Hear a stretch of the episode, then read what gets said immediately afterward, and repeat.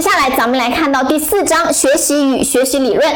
我们先看一下近五年之内啊，学习与学习理论这一章呢，它只考到了选择题，它是没有考察主观题的。所以呢，这个我们的目标就很明确了。对于这一章学习在于理解，咱们做选择题就可以了。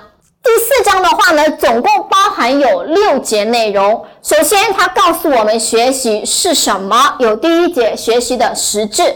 那我们学习学什么呢？学知识，学技能。所以有了第二节和第三节。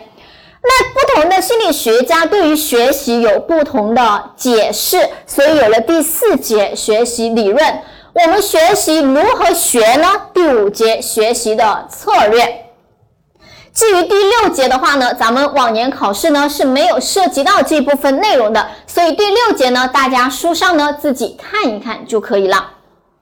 好，我们先来看第一节啊，学习的实质。先告诉我们学习到底是什么，以及一些心理学家对于学习进行了分类。我们的重点啊，这两个呢可以说都是重点啊，都是选择题的重点。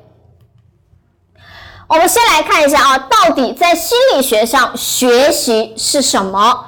学习指的是个体在特定的情境下，由于经验而引起的行为和行为潜能的。相对持久的变化，这个概念呢，它考察的主要是选择题，但是它呢不会原模原样考这句话，它会考它的运用。所以我们要通过这句概念掌握学习到底有什么特点，它会让你鉴别哪一个属于学习现象，这是选择题的考法，考察它的运用啊。所以呢，咱们来理解一下。首先啊，他说学习是由于经验引起的。那我想问大家第一个问题，请问学习是天生的东西吗？对了，当然不是。他说是由于经验引起的，那说明一定是来自于后天的，天生的东西不会是学习。所以啊，这对于这种身体上的一些自然成熟啊，还有一些天生的东西啊。比如小宝宝一出生就会喝奶，会吮吸，这个能叫学习吗？不能。我们青春期会长高、长胖，会变身，这个能叫学习吗？都不能啊。这种都是自然的生理现象，自然成熟的，他们都不会是由经验引起的啊，不是后天经验引起的，都不叫学习。好，它既然是后天的，而且是行为或行为潜能的相对持久的变化。所以学习是一定会引起变化的，而且这个变化要相对持久，太过于短暂的变化不会是学习。哪些变化是短暂的呢？比如药物引起的，我们说喝了咖啡提神，喝了感冒药之后会让你犯困，这些由药物引起的或者由疾病等等的都不能持久，它们通通不会是学习。这是我们要理解的。好，那解解决了学习的实质，我们就利用它的这个含义来鉴别一下。大家来鉴别一下啊，它到底是不是学习？第一，初中以后我总是会被长得好看的男孩子吸引，这个是学习现象吗？当然不是，这是青春期正常的生理发展和心理发展，对吧？它不会是由后天经验引起的，不是学习。第二，咖啡红牛一起走，今晚夜店不停手，这是学习吗？喝了咖啡红牛之后，这里面的咖啡因会让你整个人很嗨，比较亢奋，一点都不犯困，很有精神，对不对？这是由药物引起的啊，所以夜店不停手嘛，嗨起来。这不会是学习啊，这是一种短暂的变化，药物引起的。第三，小朋友打过针以后看到针会很害怕。小孩子看到针啊，以前打过针是不是经历过呀？经历过之后以后看到针害怕，由不怕到怕，是不是引起了变化呀？而且他怕的话，会只怕一次两次吗？不会，他会很长一段时间看到针。都害怕啊，都会打针。第三个是属于学习现象的，它符合含义。我们简单看几张有意思的图片，你来看。小宝宝如果刚开始第一次打针，他是不会去躲避的，他不会害怕，对不对？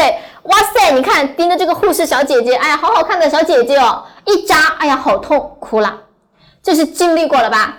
经历过了之后，再大一点，你看看到这种护士小姐姐要打针不给，就开始逃避了，这是不是学习到的呀？后天经验引起的啊。再大一点之后，你看看见就开始逃，胆肥了之后，来为了躲避打针哦，无所不用其极。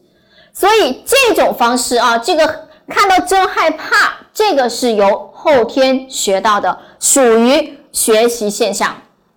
我们再来看两个题啊，考试的话呢，就是以这样的形式考察大家，它会让你鉴别是否是学习现象。第一，下列选项中。不符合教育心理学关于学习定义的是：A. 海豚投篮；B. 望梅止渴；C. 能背诵出课文；D. 男孩长出喉结。咱们一看，当然不符合学习的，毫无疑问是 D. 男孩长出喉结，这是正常的青春期的生理变化，这不会是后天经验引起的。第二。根据学习的定义，属于学习现象的是，我们来看啊，膝跳反应是学习吗？不是啊，这是天生的，不用学。第二，谈眉生津，谈眉生津是学习现象吗？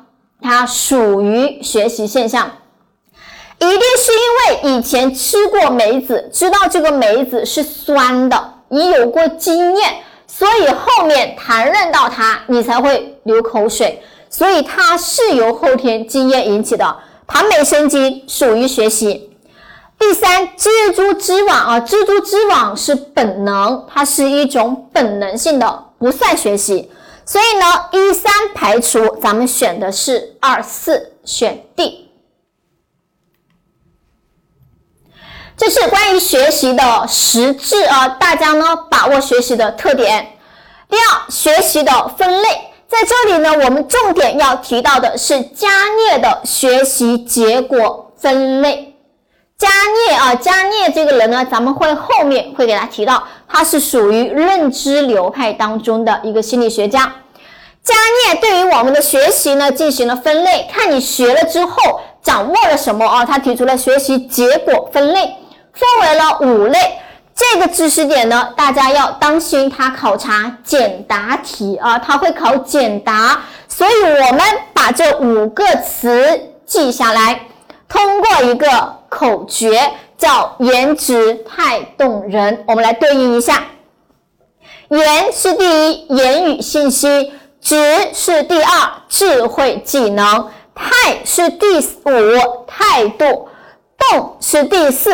动作技能，人是第三，认知策略，这是加涅的学习结果分类。如果考试啊考察简答，请简述加涅的学习结果分类。你要把这五个内容给它写出来，大家把它记住就可以了。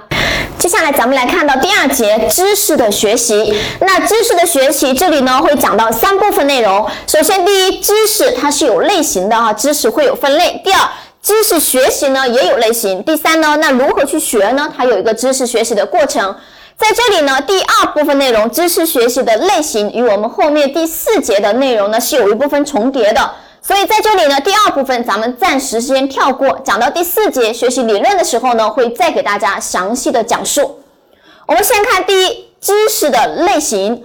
知识它呢是有分类的，我们来看一下，知识可以分为两大类，一类叫陈述性知识，一类叫程序性知识。它的区别在哪里呢？我们理清楚它们两者的区别，做一个选择题就可以了。考试的话呢，他会举例子让大家鉴别，他描述的是哪一类知识。所以咱们呢来理解一下。首先，陈述性知识呢可以换一个名称，它叫描述性知识。也就是说，它告诉我们这个东西是什么、为什么、怎么样。我们可以简单理解为啊，它就属于一种理论性的知识，更强调描述、强调说的。那有描述性的啊，有理论性的，当然就会有个强调实践性的。那强调实践的就是第二类，叫程序性知识。大家可以看到啊，它呢还有个名称，它叫操作性的知识。一看这个名字，你就应该知道了，它更强调的是操作，它告诉我们做什么、怎么做。一个强调说，一个强调做，大家理解这个就可以了。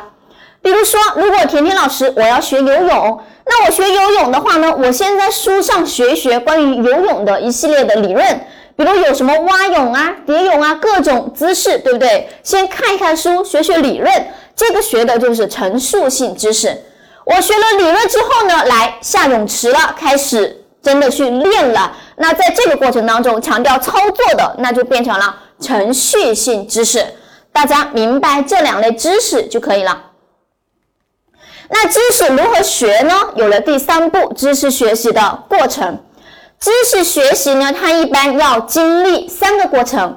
首先，第一要理解知识。理解知识的意思就是说要去获得知识，先把它学明白。学了之后，第二步有知识的巩固，就是说呢要把知识记住啊，要给要给它保持住。好，记住了之后，第三步呢要去应用啊，学了的话呢都是为了学以致用嘛。那我们的重点呢，在第一步知识的理解啊，我们的关注点、我们的考点都集中在了第一步，如何去理解知识？理解知识呢有两种方式，一种叫直观，一种叫概括。有些知识我们可以直接通过直观化的学习来获得，但是有些知识不能通过直观，我们得要去总结归纳啊，要去概括出来才能够去获得。所以，我们先来看。直观的话呢，有三种方式啊，有三种直观方式，分别是实物直观、模像直观和言语直观。这里也是一个选择题的考点，我们要来理解一下这三种直观方式。我们先来看啊，这个呢分别是什么意思呢？给大家举个例子，这个图片已经很清晰的展示出来了。比如说，如果幼儿园的小朋友要学习大象这种动物，那老师可以怎么教呢？首先，带着孩子们去动物园里看一看大象，可以吧？这就是非常典型的第一种叫实物直观。你亲眼来看一看哦，大象长这个样子的，这不就能够很直观的获取吗？如果动物园里没有大象，你怎么办呢？那没有食物的话，我们就可以看一看动物的。图片呐、图形呐、视频呐、模型呐等等。所以第二种方式啊，看图片、看视频、看它的模型，就属于第二种叫模像直观。如果连实物都没有，连模像都没有，你怎么办呢？老师，我见过大象啊，我来给小朋友们讲一讲，描述一下大象长什么样子吧。这就是第三种方式，叫言语直观。所以这个呢还是比较简单的啊，大家理解三种直观方式，咱们考试呢做一个选择题就 OK。除了直观之外呢，我们还说可以进行概括来帮我们理解知识吧。那对于知识的概括，这里呢我们掌握三个名词，大家先在书上找到这三个词，这三个词叫正例、反例和变式。考试的话呢，主要集中在这三个名词上面啊，同样是考察选择题。举例子给你，让你鉴别它到底是运用了哪一种概括的方式。所以，我们来理解一下这三个词。首先是正例和反例，大家呢可以先在书上做个笔记，补充一下。我用非常通俗的方式告诉大家啊，什么叫正例，什么叫反例，大家可以拿起笔做好准备了。那正例呢？它指的就是正确的例子，而反例呢，指的是错误的例子。反例就是我们通俗的话讲的反面教材，所以它就是错误的例子，而正例是正确的例子。这个怎么理解呢？举个例子给大家，比如说，如果小朋友们要学习食材这个概念，他们要了解啊，什么叫食材？我们就可以告诉他，通常来说呢，一般可以食用的材料，能吃的东西叫食材。那我们可以进一步给他举例，对不对？我们可以采用正例，比如你给他举一个鸡腿，这个是对的例子吧？可以吃的啊，这个是属于食材。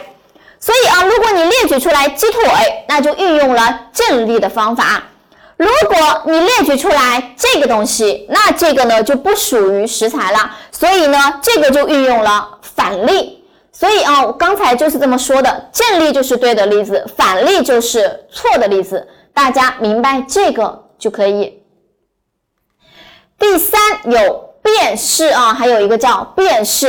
首先，我们先明确一点，大家先明确一点，辨识它属于正例，辨识是属于一种正例的。也就是说啊，如果题干当中举一个例子让你选，你要选择辨识的话呢，那你首先要清楚。他举出来的例子一定都会是对的。如果他的例子当中有错误的例子出来了，你怎么选都选不到辨识身上来。大家听清楚了没有？辨识啊，它一定是属于正例。那它叫辨识，辨识就意味着举出来的例子虽然都是对的，但是要有变化啊，这才叫辨识。什么意思呢？我们来看，比如如果。